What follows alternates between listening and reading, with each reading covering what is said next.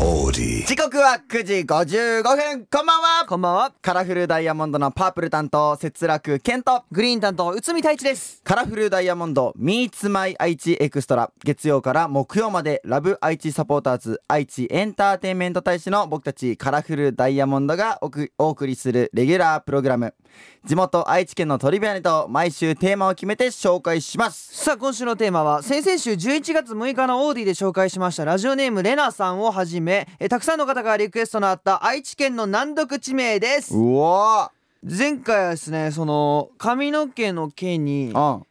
受諾の受、あの、受けるって書いて、へあれ、免除って読むってえ出話たですよ。うんもう意味わからんやん。読めないねあれは読ねめるわけがないやん。うんそんな太一くんに突然です が問題です突然すぎるやろ。ああ愛知県に限らずなぜ日本に難読地名がいっぱいあるのでしょうかいや、知るかさあなんででしょう知らんよ、そんな。ダメだよ答えていやそれはもうだって昔の人が決めたことやからさあれちゃうの将来的に難読地名のブブラーもう 最後まで言わしてえな正解はまあね地名はその土地の地形を表すものが多いんだけどはい奈良時代和道6年西暦713年中央政府から地名を縁起のいい文字に変えなさいっていう命令が出て、え多くの地名が強引に漢字2文字に置き換えられましたえその地名が1300年以上経った今も残っているということでございます明日はは豊田市にある難読地名を紹介していきたいと思いまはーすさてこの番組はラジコはもちろんオーディオコンテンツプラットフォームオーディまた Spotify でも聞くことができます、えー今日は稲沢市にお住まいのジュリさんからのメッセージですカラフルダイヤモンド Meets My 愛知エクストラ今日はカラフルダイヤモンドのアマキュンを聞きながらのお別れです以上カラフルダイヤモンドグリーン担当内海大地とパープル担当節楽健でしたバイバイバイバイさてここからはオーディや Spotify で聞いてくれているあなただけのためにお送りしていきます、はいカラフルダイヤモンドのパープル担当ケンケンこと節楽健とグリーンの内海大地です今日紹介しますのは、えー稲沢市にお住まいのジュリさんからのメッセージです、はいよカラフルダイヤモンドの皆さんこんばんははいこんばんは地元の話は嬉しいです、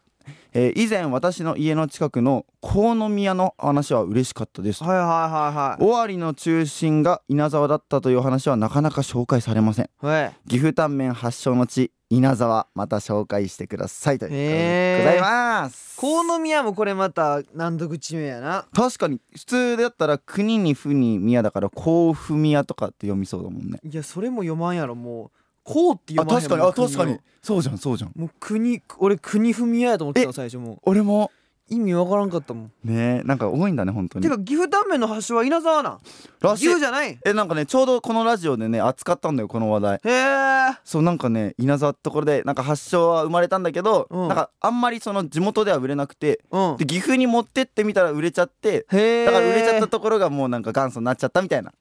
感じだけあどそういうことなでも本当は稲沢がねあの始まったらしい稲沢でへおえもろいよねじゃあもしかしたらうん横浜家系ラーメンもうんもしかしたら大阪で売れたらうん大阪家系ラーメンになっていたやことなってたかもしんないよはあいやわかんないよね本当に名前はすごいなねマジ名前の決め方のそのルールがないからさうんちょっと一回決めてほしいわそれは確かにそ昔その言ったらさっきの放送でもあった通りさ、ぜうん昔の人がなんか縁起よくするためにつけたとか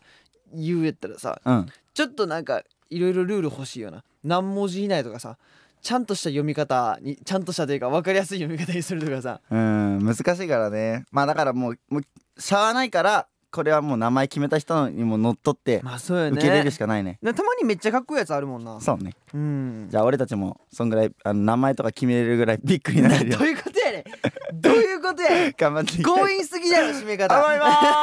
す、 えー、今日はここまでカラフルダイヤ モンドのパープル担当節楽健とグリーン担当内海太一でしたバイバイ